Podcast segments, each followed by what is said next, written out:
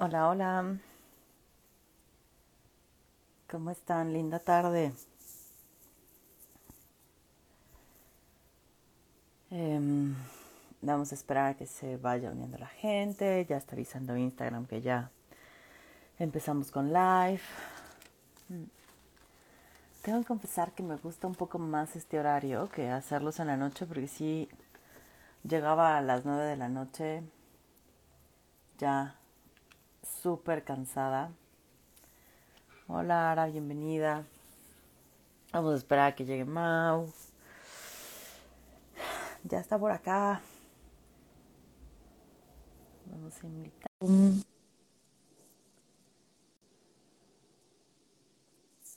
Sí, sí, sí. Ya llegué.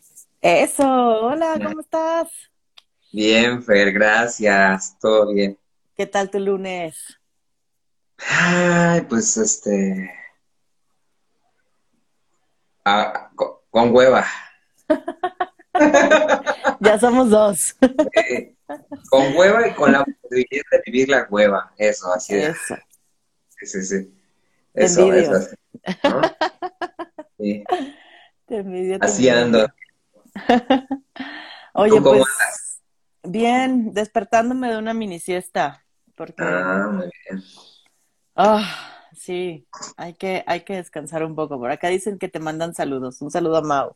Ah, saludos, saludos. Yo en esto tengo que hace como ocho meses que hice uno de Instagram Live con una amiga, pero este, yo que yo por los puedo ver o como también.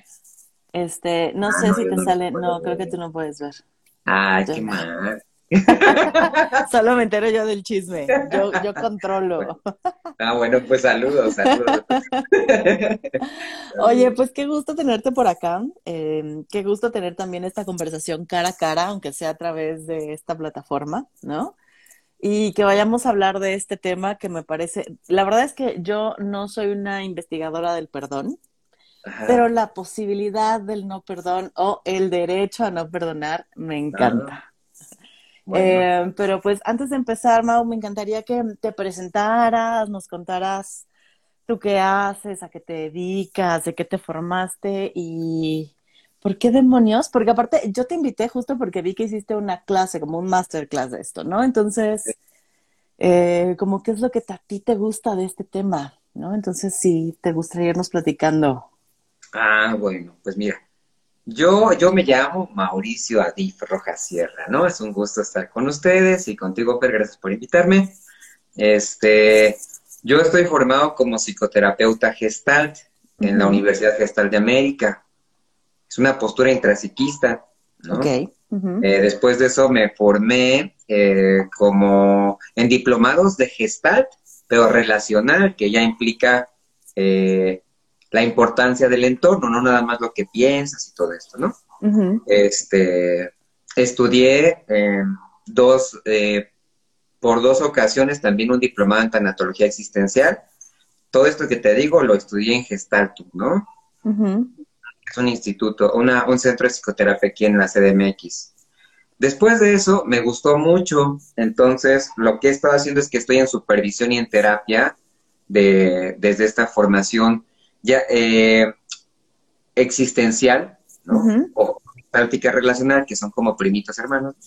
Entonces, este, y eh, estuve con un, un maestro. Después de ahí me fui con otro profe en Pachuca y con él llevo ya dos años en terapia fenomenológica, existencial hermenéutica, así se le llama. Y también este, tomo terapia. Soy un atascado, me echo cuatro sesiones cada, cada semana, ¿no? Atascado, sí. Atascadote de eso. Este, actualmente estudio una maestría en tanatología ahí en el IMPO, Ok. que está en la CDMX, eh, y estudio un doctorado en la Universidad Humanista de Hidalgo. eh, ahorita son, son virtuales, pero no es en. CDMX, en Hidalgo. Y ese doctorado es en terapia gestal de campo. Es lo mismo, ¿no? Fenomenológico, existencial, hermenéutico, la, la, la aplicación. Y pues entonces, realmente yo empecé con esto de, de- para llegar al perdón, empecé con la tanatología, porque me interesó el tema, me interesó y dije, ¿cómo podría y porque vi otros también que lo hacían, ¿no? Este, Hay otros institutos, Gestalton y otro que se llama eh, Musuk, que ya cambió el nombre, también yo los vi y dije, yo lo quiero hacer. Entonces dije, yo lo voy a empezar a hacer. Yo no tenía nada de experiencia en tanatología, ¿no? Yo solamente empecé y dije, pues, y ahí fui aprendiendo bastante, me metí a la maestría. Y entonces, es así como he formado esta parte. Y lo que me ha gustado bastante de este tema es que eh, me gusta hablar de los temas que no se hablan,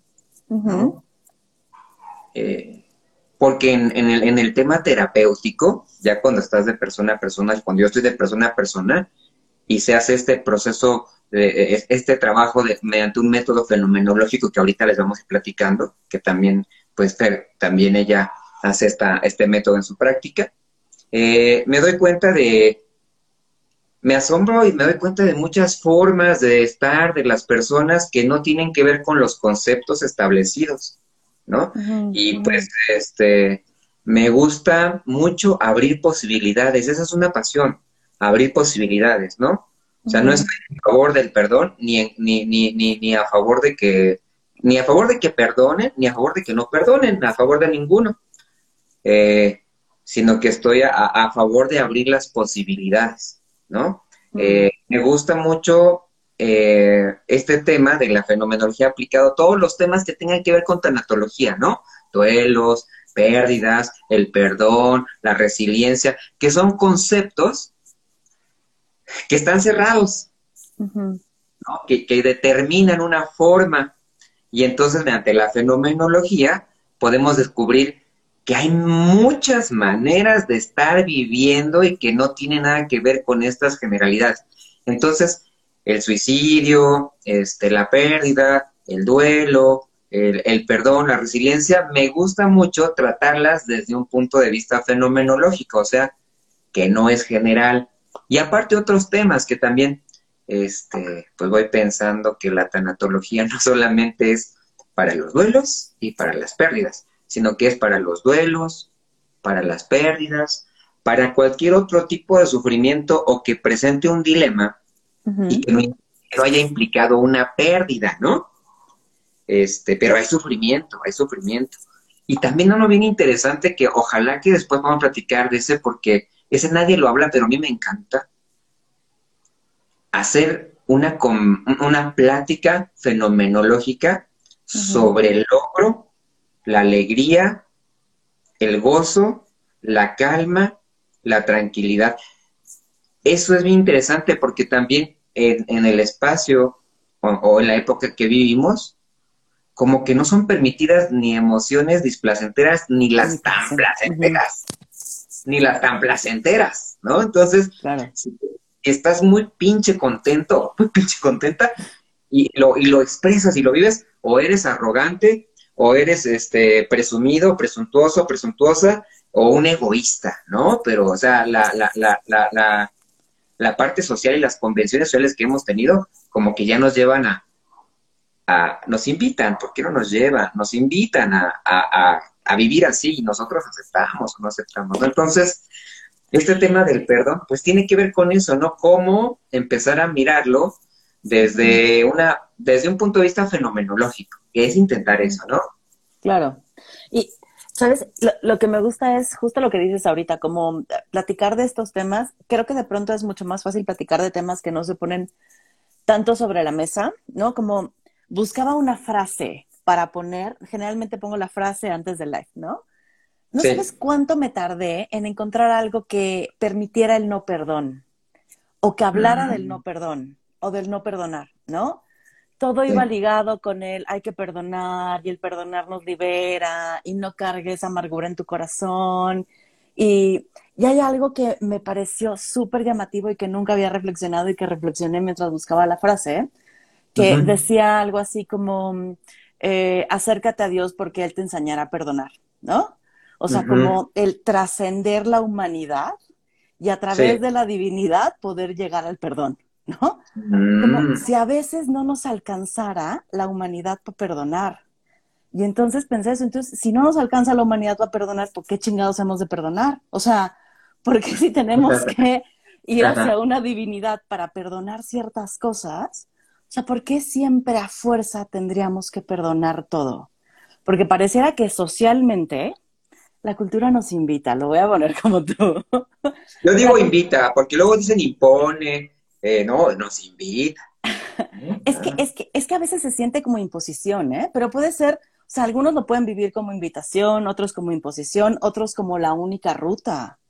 o sea, porque si alguien busca sobre no perdonar y todo lo que te sale es tienes que perdonar y libera tu alma y la amargura, pues, ay, güey, entonces no hay posibilidad de no perdón, la que está, la que está mal soy yo. La que quiere vivir con odio en su corazón soy yo, la jodida soy yo, ¿no? Entonces, desde ahí ya no me está invitando la cultura, Mau, ¿sabes? Desde ahí sí hay una exigencia. Lo pienso así, ¿eh? Sí, sí, sí, sí, Pero, pero me encanta esto, que podamos hablar de esta otra posibilidad que no está tan presente y que está, ¿eh? Sí. Pero, y no está tan permitida, pero está. Y a lo mejor está bien juzgada, pero está ahí se encuentra, se encuentra, ¿no? Eh, pues fíjate, a mí me gustaría como empezar con este tema para irlo como desmenuzando, ¿no? De la dificultad de que se presente la posibilidad de no perdonar, ¿no? La dificultad. Mira, primeramente, pues vivimos en una, en una sociedad individualista donde lo que no me interesa, no me interesa el punto de vista del otro, ¿no? lo que interesa es el punto de vista propio. Entonces no hay esta conversación como la que estamos teniendo donde tú me invitas o donde tú me presentas esta posibilidad de, es una imposición a veces, ah, ok. Y yo digo, no es una invitación, pero tendríamos que empezar a conversar cómo lo miras desde allá, que es una imposición. ¿Qué le llamo yo invitación, no? Entonces, esta, eh, no hay esta relación donde podamos platicar sobre nuestros puntos de vista. Siempre es tu percepción, ¿no? oye, es que es la tuya, y ya no llegamos a nada. Entonces, desde esta, desde esta postura individualista, se dificulta que se abran posibilidades. La primera, imaginemos dos personas, una que eh, dice, entre comillas, ¿no? Que sí perdonó, ¿no? Y otra que no, que no lo ha logrado, o sea, porque siempre no lo he logrado, o estoy en un proceso de, de, perdonar. Entonces, esta persona eh, que sí perdonó, ¿no? Entre comillas, le dará su punto de vista a la que no perdonó. Y esta que no ha podido perdonar le dará su punto de vista. Pero en la sociedad individualista no hay una conversación, sino que lo primero que hay es una oposición de puntos de vista. Es el primer dificultad para que no se abran las posibilidades. Entonces, yo les digo aquí a las personas que están ya, si son este terapeutas o si son también este consultantes, pues que se abran a las posibilidades, ¿no? Primeramente. Si ustedes tienen un amigo que no ha perdonado, pues ah, traten de hacer una pregunta, ¿cómo es para él? ¿no? Y si alguien llega a, pues, terapia y ustedes están a favor del perdón, pues a ver, ¿cómo es que el otro no quiere perdonar? Y si tú estás pasando por una, por un momento de, de, en este dilema de quiero perdonar, pero no lo puedo, ábrete las posibilidades por ahora de cómo es que para ti es más importante mantenerte en el odio, en el rencor, en el resentimiento, resentimiento, la venganza, que no son malas, pero ¿cómo es que es mejor para ti esto hasta ahorita? Hasta ahorita, ¿no? Esa es la primera. Segundo punto es que estamos como una sociedad muy, eh, pues, con moralina, ¿no? O sea, quiere decir que yo, que normalmente se piensa, o, o una postura así, moralista, indica que yo sé cómo es que se debe de vivir y cómo es que se debe de morir. Entonces, esa es otra dificultad, porque si partimos de una mirada moralista, entonces diré, no, así no se vive, se va a vivir de esta forma, ¿no? Y, esto es aquella persona que, que, que, que supone, o según ella ya perdonó, se cree con la autoridad para irle a decir a otro que debe de perdonar porque los resultados son buenísimos. ¿No? Entonces, ya sea terapeuta o no terapeuta, ¿eh? Claro, sí, sí. Yo, vayan por atención porque si no, ahí están violentando al otro. Entonces, si ustedes están considerando y e hicieron un pinche taller del perdón para que todo el mundo perdone, ya es una postura moralista. Yo digo así, señor, perdona a la gente que hace talleres del perdón, ¿no? no saben lo que hacen. Sí, no saben lo que hacen, perdónalos, no saben lo que hacen. Porque están imponiendo este, una mirada de cómo se debe de vivir, solo por esta experiencia que tuve, y que a lo mejor es una de y todas las demás no he, no he sabido qué chingados hacer, y vivo con resentimiento, odio y demás, ¿no?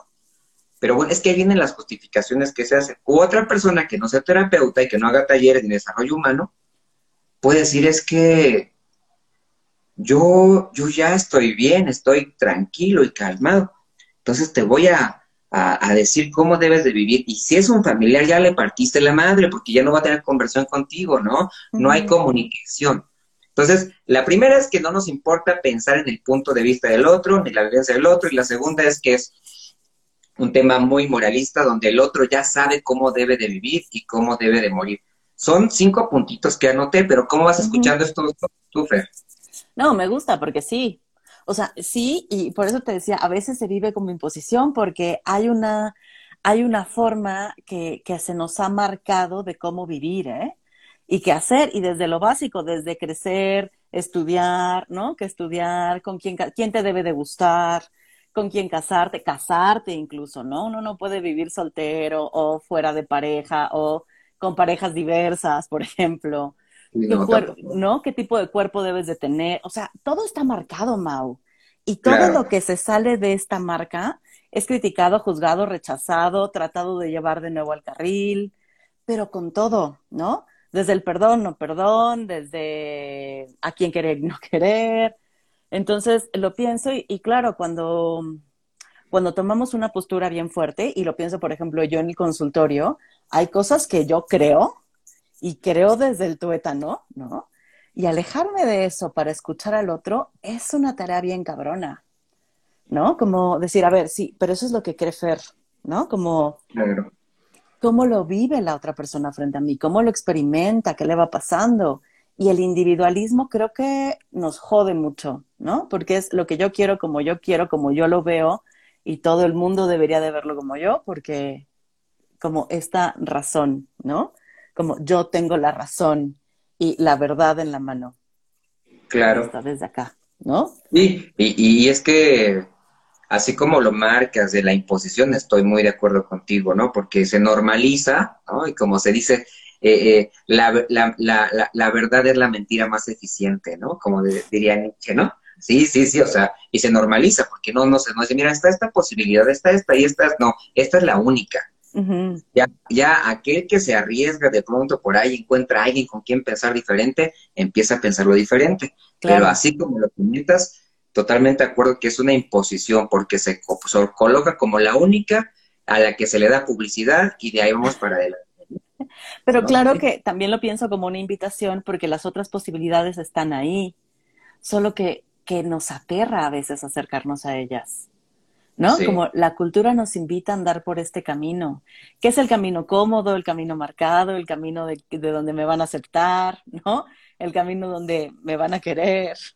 Y el otro asusta un poco, ¿no? Sí, exacto, exacto. Eh, entonces, fíjate, esto es muy interesante, antes de pasar al otro punto que, te, que tengo acá porque el no perdonar, el no perdonar sería caminar por ese camino que aterra, ¿no? A veces nada más se busca perdonar, es una de las posibilidades, ¿eh? Claro. Eh, puede ser que busco perdonar con la intención de no caminar en soledad o elegir, eh, elegir lo que, lo que emerge de mí y también es porque mucha experiencia lastima la mirada de los demás, ¿no?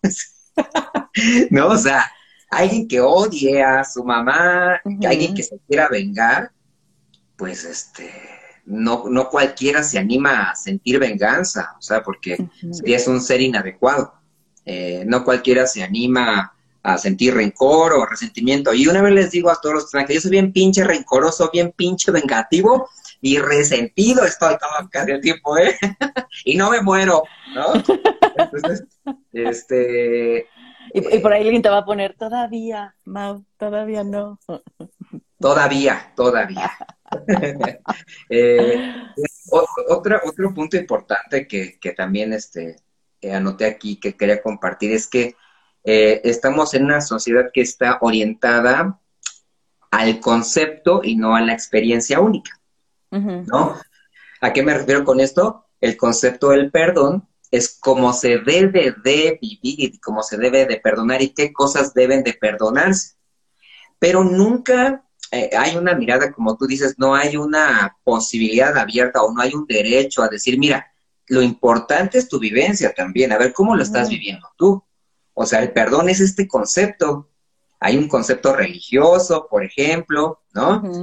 Hay un concepto también que tiene que ver con lo cognitivo-conductual como estrategia de afrontamiento para el estrés. No nada más hay un, un perdón religioso, hay un perdón psicológico, un perdón del afrontamiento, hay desde distintos lugares, pero ninguno de ellos te habla de la experiencia única de la persona, que para eso nos es útil el método fenomenológico, ¿no? Para, en lugar de ir a conocer un chingo de libros, un chingo de conceptos, vamos a conocer la experiencia del que está aquí, que dice que quiere perdonar, pero que no ha podido. Entonces, eh, lo que estamos intentando compartirles también es alejarnos de los conceptos del perdón. Entonces, por ahora, por ahora, los que están aquí, no se preocupen en buscar una bibliografía, no la necesitamos, no la necesitamos. Este, también eh, no se preocupen eh, por entender el concepto para ustedes adaptarse al pinche concepto y hacer lo que dice el concepto. Primero vamos a ver la experiencia única de cada uno de nosotros y después vamos a ver si es que se empata y si es que lo necesitamos, porque de ahí va a venir el tema de, tengo esta posibilidad de hacerlo o, de no hacerlo. Entonces, esto es interesantísimo, un punto importante para mí, decir que no vamos a hablar ahorita de conceptos del perdón, sino vamos a de mi experiencia. Yo les puedo platicar mi experiencia de lo que he perdonado y de lo que no he perdonado. ¿No? Ya ustedes, por contraste, van viendo qué chingados no han perdonado. ¿Cómo escuchas este? Sí, claro, porque justo eh, lo que me caga de la psicología, y lo he hablado aquí, y lo he hablado con otros terapeutas existenciales fenomenológicos, es como si hubiese que hacer ciertas cosas bajo ciertos conceptos y entonces ese traje nos aplica a todos, ¿no? Todos deberíamos de ponernos siempre el mismo traje. Y no importa, o sea, creo que hay ramas distintas y corrientes distintas, pero muchas van como a solucionar, a normalizar, a que nos pongamos ese traje del perdón, de ser la mejor versión de nosotros mismos, que qué chingados sabe qué es eso, de desarrollar nuestro potencial, de vivir en armonía, como si solo fuésemos luz, Mau. Sí, no. Somos oscuridad, lodo, fango, moco, sangre, semen, menstruación, todo eso, ¿eh? Todo eso, todo eso. Entonces, lo que nos va a interesar ahorita que hablamos sobre el perdón, no es ese concepto, es cómo están viviendo ustedes este tema de, de, querer perdonar, porque hoy es más para las personas que quieren y no pueden, porque es la posibilidad del no perdón, y también para abrir posibilidades a aquellas personas que hasta ahorita consideran que lo, lo adecuado, lo único y lo más importante siempre es perdonar. Entonces vamos, tratamos de como resquebrajar el siempre y como de brindar posibilidad a aquel que quiere pero no puede. Es más bien aquel que tiene el deseo. Pero pensaba, pensaba también, ¿no? Por ejemplo, aquellos que no quieren y que la gente de alrededor los presiona. O sea, también desde este lugar relacional es como yo no quiero perdonar y alrededor todo mundo me chinga con que perdone a mi mamá. ¿No? Mis hermanos, mis abuelos, mis amigos, mi terapeuta. Sí, vale madre. No hay, no hay alguien en el mundo diferente. Por acá dice Sam, eh, también a mí me caga eso. Adapté una investigación cualitativa sobre duelo a un enfoque fenomenológico y casi me cuesta la carrera. Qué fuerte, Sam, lo sentimos. Sí. ¿Qué, es Sam? que ¿Tiene su apellido? Es, eh, sí dice aquí, sí, cornejo.sam. Ah, cornejo, ah, ya, ya. Ella paga precios así, le vale madre. Qué chido. y este, bueno, ahí andábamos. También esto que dijiste, ¿no? Somos una, estamos como viendo características de la sociedad que impiden o que dificultan esto de, de ver el perdón, el no perdón como una posibilidad. Lo que dijiste también es una sociedad que está orientada o, está, eh, está impuesto el tema de estar orientados a resultados. Eh, y tratamos la experiencia como si fuera un problema. Claro. ¿no? O sea, y no es un problema. Nuestra vida es una jodedera, pero no es un problema. ¿No? O sea, no es un problema, pero sí está cabrón, ¿no?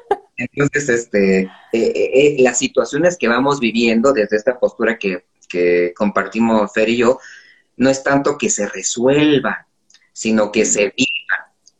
Y vivirse significa, pues, este, experimentarlas y a partir de empezar a tratar de entendernos, esos que se le llaman problemas se disuelven, ¿no? Porque hay otros puntos de vista, otras perspectivas que habilitan posibilidades y es una transformación sentida, ¿no? pero porque se miran otras posibilidades. Hay otra, hay una co-creación de, de, significados entre nosotros lo que aquí se va a ir armando, no lo que digan los libros, ¿no? Entonces, eso, es, bien interesante que platicas, porque si estamos entre nosotros, cuando alguien llega, otra vez dos personas, y dicen, es que mm, ah, no, no puedo perdonar, ya hay un problema, o sea, se identifica como un problema. O sea, ese es uno de los principales puntos, que el no perdonar es un problema. O sea, ¿cómo es que se le hace para ver que es un problema? Pero no es un problema, es una situación que la persona vive y como dices, ese querer perdonar que emerge en él, aunque no lo quiere, que es un deseo nada más, está en relación con todo su entorno y el entorno puede ser, pues normalmente la familia y pues normalmente la familia y amigos, ¿no? Pareja, personas que tienen como, como eh, que le interesan a la persona, ¿no? Entonces, Hoy vamos a ver que el perdón también no es un problema, ¿no? El no perdonar no es un problema. Y también viene esto, esto, esto, Fer. Que el, el vivir con rencor, con deseos de venganza, con resentimiento, es un modo de estar en el mundo, ¿no? Se sufre, se sufre. No es una enfermedad porque se sufre. Pero es ir entendiendo que el estar en, eh, eh, tendido hacia el rencor, dirigido hacia el rencor, viviéndome en rencor, siendo rencor, siendo este, eh, venganza, este, resentimiento, aunque no se entienda la primera, es esto es menos, es menos sufrimiento que el, el sí olvidar o, querer perdonar lo que significa para ti. Eso es lo primero que necesitamos entender, ¿no? Que si no estoy perdonando, ¿no? O si no puedo hacer eso que hacen los demás, es que este lugar, aunque te está llevando la chingada, es mejor que el otro. Claro. Por ahora. Uh No sé cómo escuchas eso. Sí, claro, porque es, es, lo que, como yo a veces pongo, es que, ¿qué te cuesta menos? Y que te cuesta menos desde la experiencia, desde dónde estás parado, desde lo que, desde, lo que implica perdonar a la otra persona, ¿no? O sea, ¿qué implicaciones tiene para tu vida como para que hoy elijas seguir enojada, sin perdonar, odiando, con rencor, ¿no? Em, porque a veces nos cuesta entender justo que a, a, los seres humanos hay cosas que nos cuestan más y menos a ti te puede costar menos en tu vida, y lo pongo en términos de costo, pero te puede costar menos en tu vida o es un lugar de menos sufrimiento para ti no perdonar y vivirte en rencor, Mao. Y para mí es un lugar de más sufrimiento por toda la construcción que tengo identitaria de Fernanda y cómo se relaciona Fernanda. Y, y entonces para mí no perdonar es demasiado costoso, Mao. Yo no me puedo permitir eso, porque tiene implicaciones que, que afectan toda mi identidad, ¿eh? Y ahí me, va a llevar a un lugar bien oscuro, bien fuerte, bien feo. Lo pienso en mí, ¿no? Entonces, claro, para mí es, prefiero tragármela y perdonar que vivir en rencor. Y aquí viene lo súper interesante que lo, lo que dijiste. Si para ti es, como dices, prefiero tragármela y perdonar, es comprender que también hay un sufrimiento, pero es de menor costo que hacerlo. Claro. ¿No? Y ahí viene lo importante también yo acá también no perdono, me, coloco en una postura eh, de, venganza, pero si yo lo perdono, para mí es la muerte, ¿eh? Para mí es la muerte, yo mejor me vengo, porque si no me enfermo y me da colitis. Yo lo hago sufrir. Por acá, por acá nos dice Moni, y es que es muy fácil decir perdónalo, perdónala, pero no es un botón de encendido y apagado de perdón, es un choque de sentimientos en nuestro interior. Mira, Moni, Moni, esto que dice Moni es bien interesante. Mira, hay, hay, Moni, sí, esto está bien chingón. ¿Por qué? Porque lo dice así. Eh, es, es decir, y es que es muy fácil decir perdónalo, no es un botón de encendido apagado. Eso es otro punto. Claro. Moni, tienes mucha razón. Vivimos en una también como en una, en una sociedad que se nos dice esto, lo recordé, que dice, ser feliz es tu decisión, ¿no? Entonces, si uno está sufriendo, o sea, si uno es, si, si, dices ser feliz es tu decisión, entonces va a implicar que, pues, qué chingón eres, ¿no? Qué chingona eres, pues, ¿cómo le haces? No manches. Quiere decir que tú eres el arquitecto de tu vida, ¿no? Y, no, los demás valen madre, no, no, no mames, los demás tienen que ver mucho, ¿no? Entonces no eres arquitecto de tu vida, sí eres el protagonista, pero hay muchos más ahí, ¿eh? Muchos más ahí cercanos. Entonces, cuando se dice que eh, la felicidad es una decisión, hay gente que dice, wow, soy, soy el feliz porque yo lo decidí, pero no se dan cuenta todos los factores que apoyan esta experiencia para que pueda soportarse en una emoción agradable ante una situación trágica. ¿no? Claro. Y entonces, cuando las circunstancias no están esas personas que al otro sí le soportaron esa experiencia para poder estar como en alegría, y la persona está sufriendo, piensa que el sufrimiento es su propia construcción también. Piensa que es su propia construcción, piensa que es su es problema único. Entonces, cuando alguien eh, dice, no, no, es que no puedo perdonar, piensa que él está mal, piensa que no puede, que, o sea, como diría Moni, no encuentra el pinche botón, ¿dónde está el botón? Y no hay botón, Moni, exacto, no hay botón, y el perdón no es una decisión, sino que tiene que ver todo el entorno, todas las situaciones, todas las valoraciones para decir, lo hago o no lo hago. O sea, sí termina siendo una decisión, pero no nada más depende de ti, sino de todos los, de todo lo que, de todo lo que está implicado y lo que vas a, los precios que vas a pagar, las renuncias que vas a hacer, las elecciones que vas a hacer. Entonces no es tan sencillo como, vénganse a un pinche taller, vamos a perdonar todos y... Eh, les, voy a, les, voy a dar, la guía didáctica para que aprendan a perdonar, Ah, tengo muchos amigos, los quiero mucho, pero, pero pues así discutimos, estamos platicando de esto, ¿no? Pero es muy cierto lo que dice, ¿no? O sea, no es, no es un botón de encendido y apagado, no se puede porque está implicado todo un entorno y yo en relación con él y no es muy fácil. Me acordé de una, de una experiencia donde una chica quería perdonar a su papá en pandemia, fíjate, iniciando la pandemia, cuento esto. Dice, es que me siento muy mal, yo quiero perdonar a, mi papá. Lo primero, no, eh, para todos los que estamos acá, es entender a qué se refiere con eso, ¿no? O sea, no dar hecho, ¿qué es eso del perdón? Y a su papá, pues, ¿qué pasó? ¿Por qué? Y, y, lo quería perdonar porque en pandemia se quedó sin chamba, ¿no? Este, y entonces el papá le estaba dando dinero para sobrevivir. Pero este papá, eh, pues mucho tiempo de su vida se ausentó. Ya los últimos años, dos, tres años, y se había presentado, ¿no? Pero pues ella estaba resentida, ¿no? Ella estaba resentida, estaba con coraje y con odio a su, hacia su papá. Amor, odio, no, no, no todos.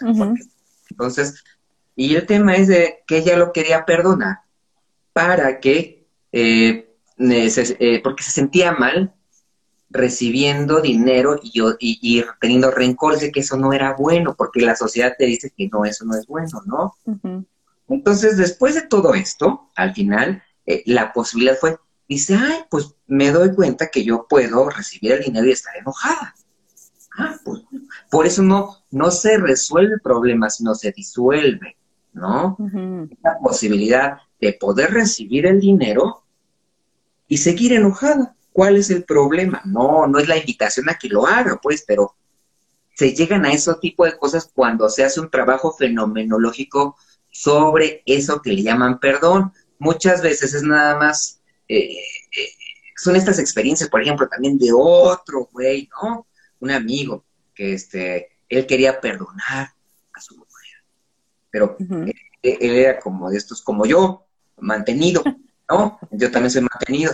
Entonces, eh, él quería perdonar para que le siguiera dando, pues, este, dinero y casa pero no era necesario porque la, la, mujer no le pedía nada, nada más que era un tema que es que me puso los cuernos con otro, necesito perdonarla para yo sentirme bien. No, es que implicará estar ahí y ese sufrimiento de estar con ella de que te engañó. ¿Cuál es el tema? ¿No? Pero lo que pasa es que no queremos sentir nada de sufrimiento, nada de dolor.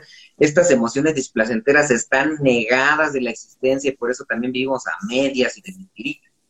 Mm. Y es que pensaba también con esto que decías, como si no fuese digno.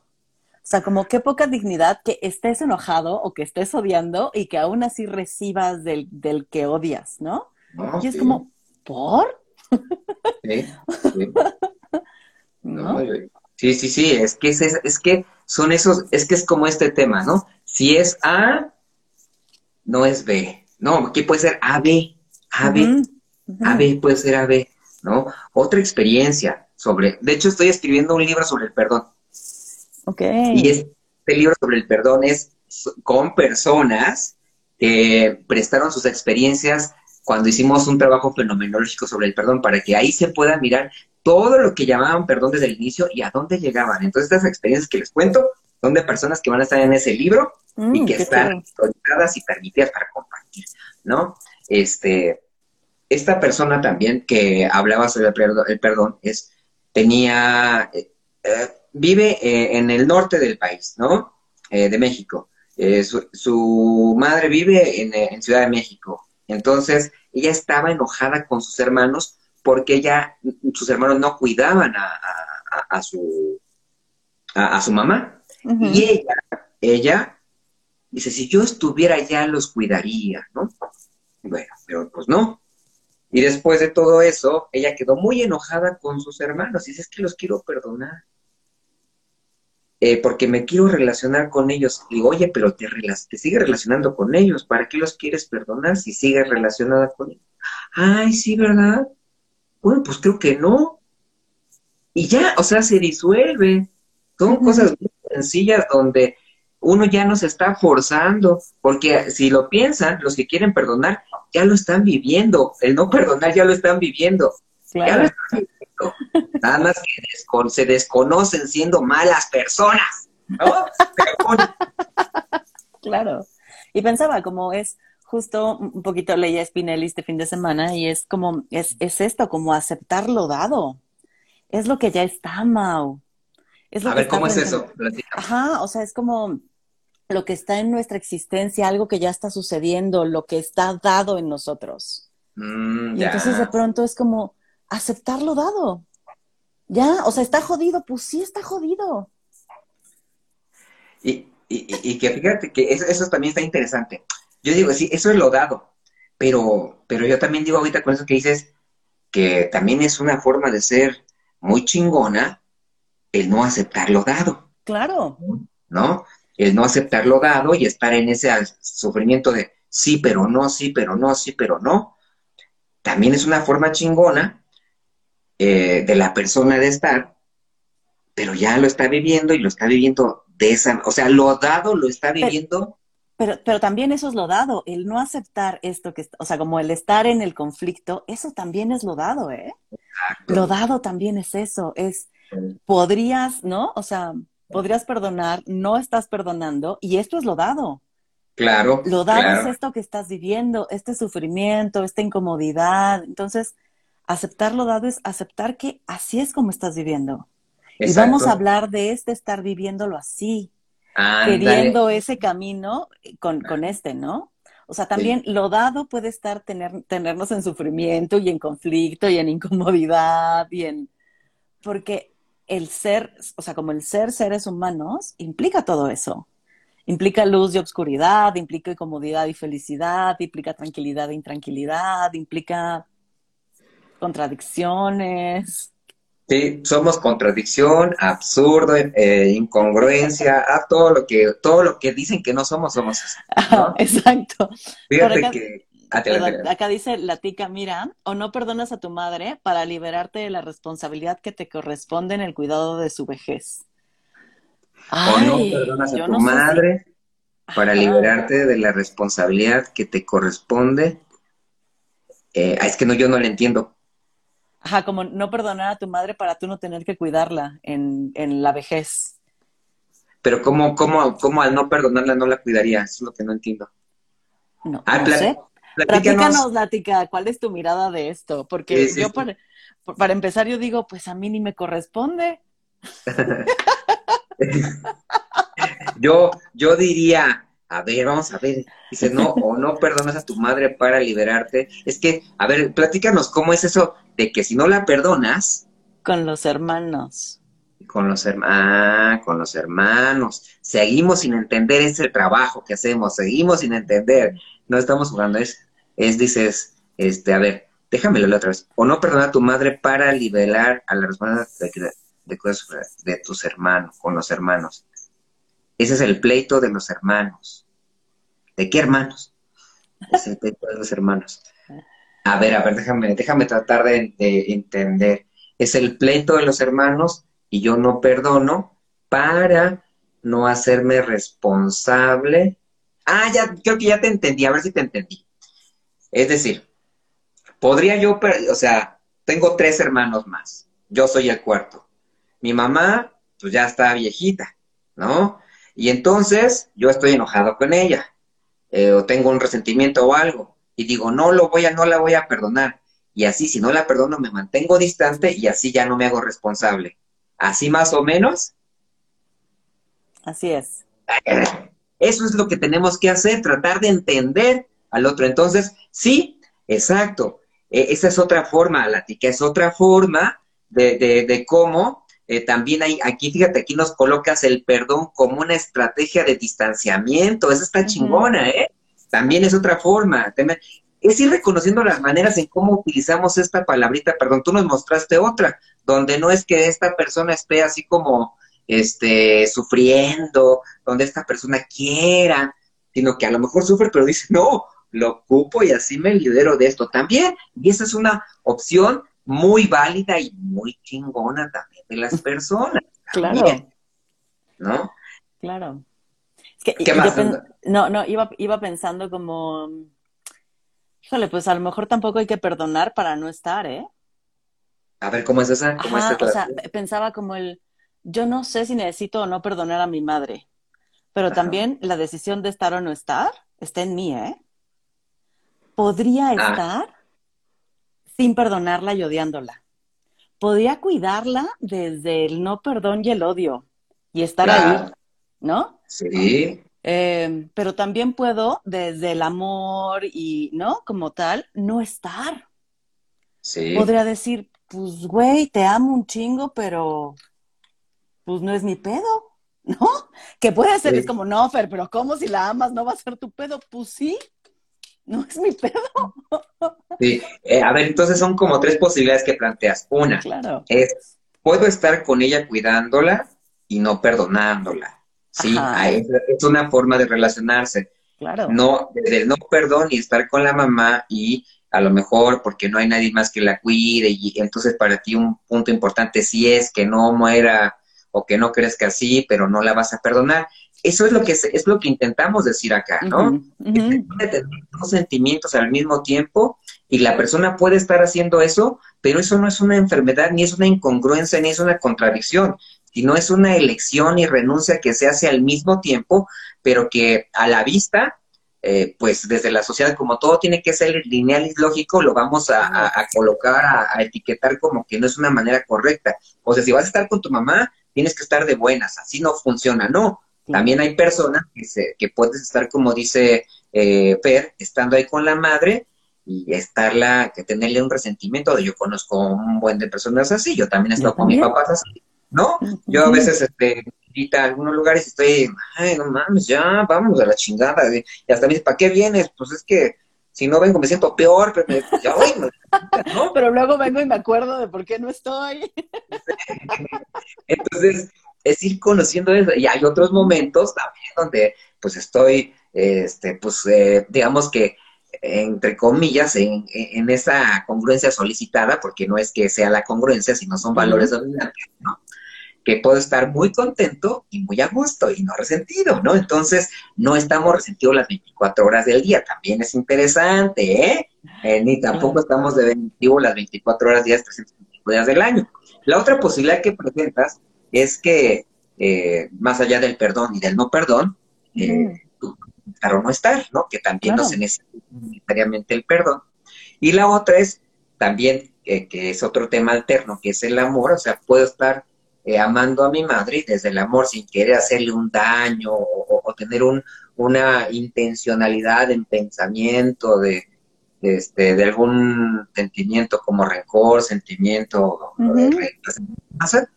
pues puede estar desde el amor, ¿no? Pero mucha gente no va a comprender esas formas de amar, ¿no? Claro.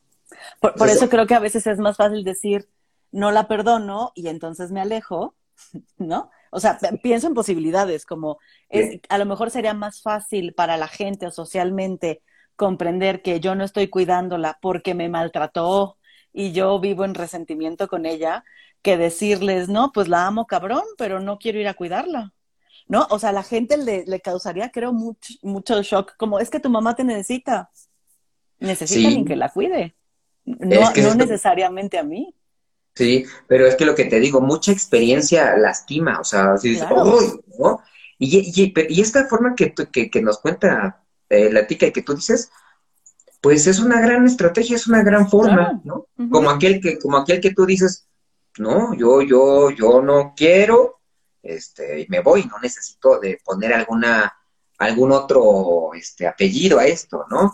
Entonces, lo importante de esto que estamos haciendo Fred y yo es rescatar que las formas de ser en el mundo son válidas, todas, todas, aunque sean este, éticamente incorrectas. A mí me vale madre eso, ¿no? O sea, ¿por qué? Porque yo, ¿quién soy para ponerle, para evaluar sus recursos que hasta ahora ha tenido, ¿no?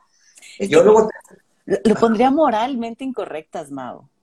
¿Moralmente? ajá, porque cuando hablamos de ética, si nos ponemos así muy bueno, ¿no? Como la ética es personal, única, construida desde, ¿no? Claro, co-construida desde un mundo, bla, bla, bla, pero, o sea, tu ética y la mía varía muchísimo y entonces desde mi vista, tu ética puede ser no, no ética para mí. Claro, claro. Pero es ética para ti. Sí, sí, sí. Y creo que tendríamos también que, que, considerar eso, es mi ética no es tu ética, y si quiero que mi ética se aplique a todos, entonces estoy hablando de una moral, de un código que dicta cómo debemos de vivir. Sí, sí, sí, exacto. Entonces es así de, pues qué, o sea, yo, ¿quién soy para evaluar esta ética de esta persona? No, no, no, yo no puedo evaluar eso. Entonces, esta persona que tenemos enfrente, o la que ustedes tienen enfrente, paga precios, hace, hace renuncias que ustedes no estarían de acuerdo en hacer, ¿no? O sea, digan, ay, pues se le en resentimiento. No, también es una experiencia que si la empezamos a entender, tiene una complejidad como aquel que también sí ha perdonado, ¿no? Así ha perdonado. Fíjate, yo a veces me dicen, este, oye, no, pues fíjate que, ay, pues asaltar es bien fácil. Digo, ¿tú crees? Sí. Digo, a ver, voy a saltar. Ay, no, ah, no, pues es que, ay, desde esas éticas, desde esa, desde esa moral, pues dicen que es bien fácil una cosa y no la otra, ¿no? Yo no estoy de acuerdo con muchas cosas, ni que me las hagan, ¿no? Pero cuando estamos acá en el tema de consulta, vamos a tratar de entender a esta persona, ¿no? Tratar de entender. Y entonces, así para, para cuando estemos con otros que digan, es que no sé perdonar, o, o, no he podido perdonar. Si ustedes son amigos, colegas, banda, como le llamen, céntrense en preguntas, que toda su conversación sean puras preguntas y le van a ayudar, ¿eh? Con que sean puras preguntas, si es su hijo, su familiar, su novio, quien sea, con que sean puras preguntas que no salgan de ahí, la otra persona podrá tal vez comprender algo muy distinto a lo que está pensando, porque también otra, otra dificultad, otra dificultad de, de, de, lo social es que estamos centrados en adquirir respuestas y certezas. Claro. Entonces, pues voy ahí con la Gaby tanatóloga, ¿no? Que me dé las respuestas, voy ahí con el Venga la Alegría de la Mañana, Antonio Esquinca o cualquiera de sus programas de la mañana o radio, para que le tengan una vida positiva y alegre. Entonces, es interesante también eh, arrojarnos a tener conversaciones con alguien que les diga, a este, oye, pues tengo esta dificultad, ¿no? Que no puedo perdonar. No le den respuestas, ¿no? Les invito, les invito y, los instruyo. Así, concretamente, soy directivo, ¿no? Háganle. Porque no, porque no estoy haciendo fenomenología ahorita. Sí, Háganle preguntas, va a ser de gran ayuda. O ustedes mismas pregúntense si es que están en este tema de, eh, no he logrado perdonar. ¿Qué preguntas se harían ustedes a ustedes mismas mismos sobre eso que ustedes están diciendo? Yo a veces lo hago y me, y me salen buenos, este, buenas posibilidades, así, digo, a ver, tengo este problema, porque tengo nueva terapia, a ver, a ver, este, ¿por qué digo esto? ¿Por qué quiero esto? Pero, ¿y si no lo hago, qué pasa? O sea, que, y te van con un buen de preguntas que cada pregunta le va a arrojar una pregunta más chingona todavía, ¿no? Entonces, es una invitación a que se pregunten. Y creo que es, una invitación a dudar de nuestras certezas, Mau. O sea, creo que la invitación de hoy, porque les quiero contar que antes de hacer el, el live, yo le había puesto, tienes derecho a no perdonar. Y aquí a quien tengo enfrente le causó un gran conflicto, ¿no? Y le dije, qué curioso, eh, nuestras construcciones de, derecho, de posibilidad, de... Em, no porque Mao esté mal o yo esté mal, o, ¿no? Sino las palabras, cómo pesan, cómo significan, cómo construimos. Y yo le decía, es que para mí es derecho porque está ahí la posibilidad de ejercerlo es algo dado desde que nací y a mí me gusta pensarlo así. Yo nací y tengo el derecho de mandar a la mierda a todo el mundo, ¿no? ya, es mi derecho. Estaré en mí si lo ejerzo o no, ¿eh? O sea, yo decido si ejerzo el derecho de mandar a la mierda a mi mamá, a mi papá, a mis hermanos, a mis colegas, a mi pareja, ¿ah? O si no, o si lo ejerzo con algunas personas y con otras no, ¿no? Entonces, me pareció lindo porque dijiste, no, es que me gusta más como posibilidad. Y a mí me encantaría saber por qué a ti como posibilidad y no como derecho. O sea, sí quería ponerlo aquí, que lo platicáramos un poco, porque sí me llamó la atención el como, no, no, no, derecho no, ¿no? Y, está chido, pero ¿por qué para ti posibilidad y no derecho? Porque eh, yo tengo la idea que si digo derecho es como si yo le estoy diciendo, no, no, no perdonen, sea, ustedes no perdonen, no perdonen, ¿no? No, y de posibilidad, pues ahí la tienen, ¿no?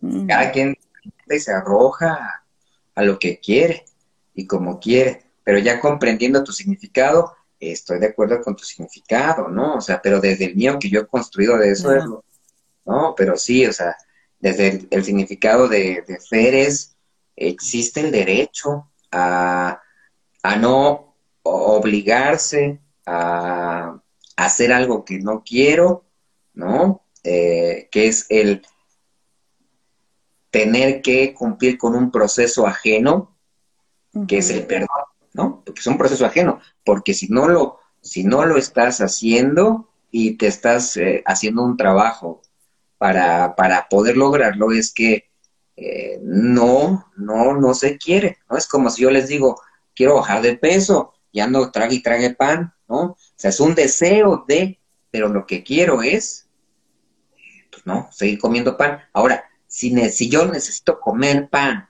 ¿no? Si yo quiero comer pan, pero necesito decir, tengo el deseo y eso me hace a mí vivir de una manera, eh, para mí, para mí, mejor, me, me, quedo con mi deseo y comiendo pan, ¿no?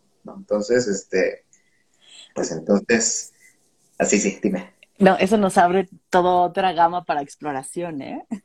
A ver, ¿quién se te ocurrió? Cuenta, cuenta. No, no, y es que pensaba, por ejemplo, yo como una mujer de, de, una mujer que ha habitado siempre un cuerpo gordo, como si yo no tengo el deseo de adelgazar, yo no soy bienvenida. Porque como, o sea, como una mujer en cuerpo gordo no querría adelgazar.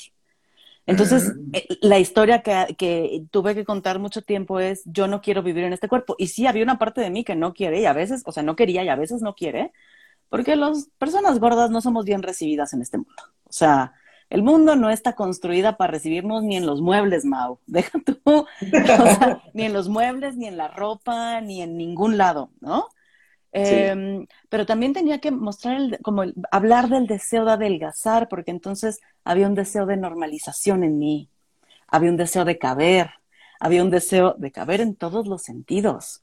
Y entonces está, o sea, está cabrón.